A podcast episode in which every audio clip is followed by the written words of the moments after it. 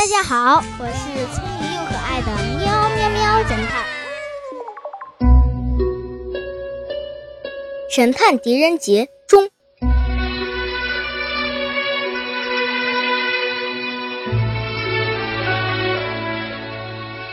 小朋友们，上集咱们讲了狄仁杰巧妙辨别假和尚的故事，你能想到狄仁杰是怎么辨别出来的吗？别急。咱们接着上集继续讲故事喽，答案就在故事里哦。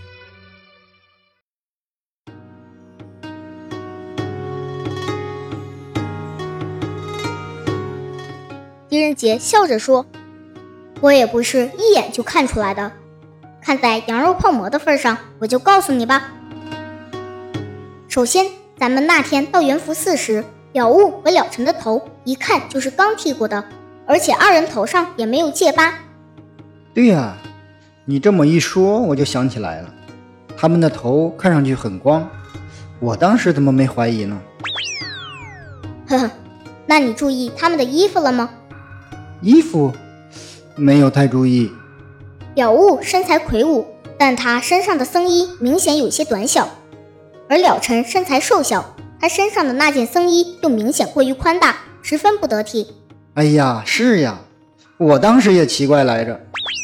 哼，还有一个地方就是了悟的手掌，和尚的手一般细皮嫩肉，而他的手掌厚而大，特别粗糙，还有茧子，一看就是练武的人。武三思认真的想了想，说：“但和尚也可以平时没事儿练练武，锻炼身体啊。”说得好，我也这样想过。但那天咱们转遍元福寺。你有看到操练场或者是刀枪棍棒了吗？这个还真是没有。狄大人真是好眼力。哼，其实让我最终肯定二人绝对是假和尚的，是那天了悟的一个动作。什么动作？佛像上结了一张张蜘蛛网，蜘蛛网上还爬有小蜘蛛，而了尘竟不假思索地用抹布把网打破，小蜘蛛就掉到了地上。而了悟看到地上的蜘蛛后。直接一脚踩上去，把他们踩死了。没错，出家人有好生之德，这样的举动，出家人是干不出来的。所以我断定这里必有蹊跷，所以回去后就暗中布置了神箭手，只等他们露出尾巴。小人佩服啊，狄大人真是有心人呐！这回我可长了见识了。哈哈，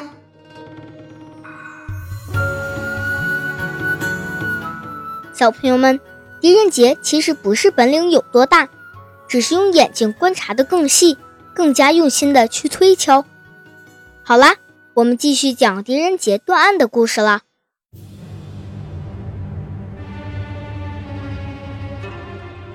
话说，在狄仁杰担任长安知府之前，一天夜里，长安城内春雨蒙蒙，夜幕之中，从一户人的家里突然传出一个女人凄惨的叫声。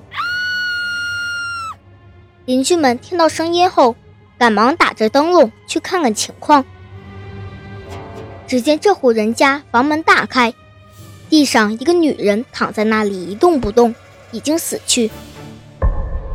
邻居们仔细看了一下，死者是这家的媳妇贺氏。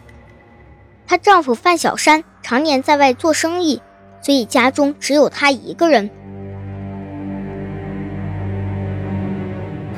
那么贺氏为何被杀？凶手又到底是谁？这一切不得而知。就在大家议论纷纷时，有人清醒过来，慌忙去知府报案。知府大人带人赶去现场勘查，屋里没有发现任何线索和痕迹。经过仔细搜查。在门后的小院地上发现了一把纸扇，纸扇已经被雨淋湿，但打开后上面的文字仍然清晰可见。只见上面写了一首小诗，落款是吴匪清。这条重要线索立即吸引了知府的注意力。吴匪清这个名字大家都十分熟悉，他是长安城里有名的富家子弟。平日里行为放荡，举止轻狂。知府为了尽快结案，便认定吴匪清肯定是杀人凶手，于是便命人逮捕了吴匪清。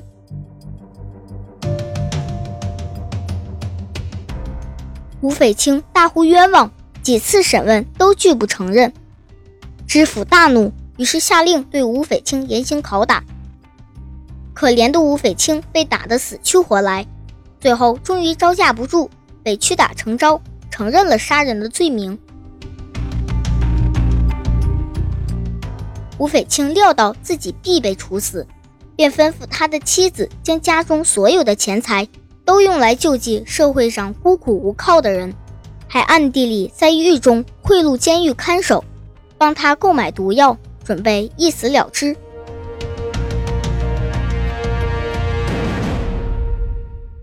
过了几天，狄仁杰担任了长安知府。他仔细审阅判过的案件，当看到吴匪清的杀人案卷时，陷入了思索。左右告诉他有扇子为证，便拿出在现场拾到的那把扇子。狄仁杰接过扇子，仔细看了一遍，又把案件审理的全部记录细细看了一遍，立刻下令将吴匪清从大牢里放出来。范小山听说了，非常不服气，于是跑进衙门进行争辩。狄仁杰大怒，问道：“哈哈，你是想随便杀一个人了事，还是想找出真凶，替你的妻子报仇呢？”大家怀疑狄仁杰偏袒吴匪清，但都不敢讲话。只见狄仁杰又发出一支传讯犯人的竹签，立刻拘捕了南门外杏花酒楼的老板。老板十分恐慌，不知自己身犯何罪，战战兢兢地跪在堂前。狄仁杰问道：“在你酒楼墙壁上有城内李秀写的诗？”我来问你，这李秀是什么人？他是什么时候到你酒楼去的？老板回答说：“去年秋天，有三位秀才在店里喝酒，最后在墙上题了一首诗，但不知他们住在哪里，哪个叫李秀，小人也不知道呀。”狄仁杰立刻派人捉拿李秀。几天后，李秀被押到府衙。狄仁杰一拍惊堂木，喝道：“李秀，你身为秀才，为何要蓄意杀人？”李秀一听，十分惊诧，连连叩头说：“大人，万万没有此事呀！”狄仁杰把扇子扔到堂下，并质问道：“这首诗明明是你所写的，为什么假冒别人的名字？”李秀拿起扇子仔细看了看，说：“大人。”此诗确实是小人所作，但这字实在不是小人所写。狄仁杰说：“能知道你这首诗的，必然是你的朋友。你仔细看看，是你的哪个朋友写的？”李秀又拿起扇子细细看了一会儿，回答说：“大人，看笔记好像是王佐写的。那天他也在酒楼同我一起喝酒。”于是狄仁杰立即派人逮捕了王佐。捉到之后，狄仁杰又像审问李秀一样，将王佐从头到尾细细审问了一遍。王佐当即供出一条新的线索，他说：“这字是城内批货商人张成求我写的。他说吴斐清是他的表哥。”听到这里，狄仁杰不由得心头一动，凶手就是张成，立刻命人将张成逮捕。在人证物证面前，张成只好低头认罪，交代了他陷害他人的事实。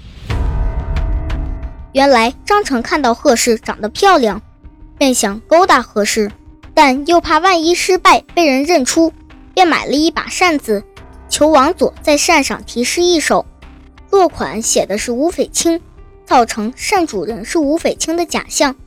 这样，即使事情败露了，也可以嫁祸到别人头上。于是张成趁着一个阴雨连绵的夜晚，带着扇子翻墙进入了范家。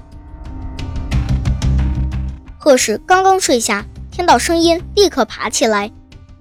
因为丈夫经常不在家，所以她身边准备了一把短刀，以便防身。听到声音，她带着短刀去开门。开门后见不是丈夫，又见张成不怀好意，便用左手抓住张成的衣服。右手拿刀自卫，张成见此情况，心里害怕，连忙伸手夺刀。贺氏一边死死抓住张成不放，一边大声呼救。张成看形势不好，更加慌乱，拼命夺过短刀，一刀杀了贺氏，然后扔掉扇子，匆匆逃走。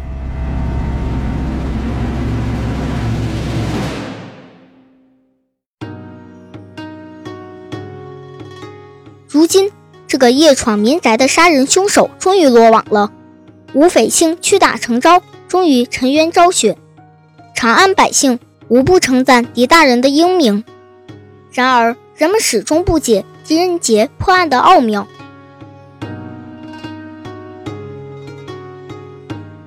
武三思请狄仁杰在长安最好的饭馆吃羊肉泡馍，借机向狄仁杰请教此事。狄大人。在下还是想跟您请教一下，这吴匪清的案件，您是怎么一眼就看出来的呢？狄仁杰笑了笑说：“看在羊肉泡馍的份上，我就跟你说了吧。这件冤案很容易弄清。”小朋友们，你知道狄仁杰说了什么吗？细心的狄仁杰是怎么看出来吴匪清是被冤枉的呢？仔细想一想哦。咱们下集故事开始的时候公布答案哦。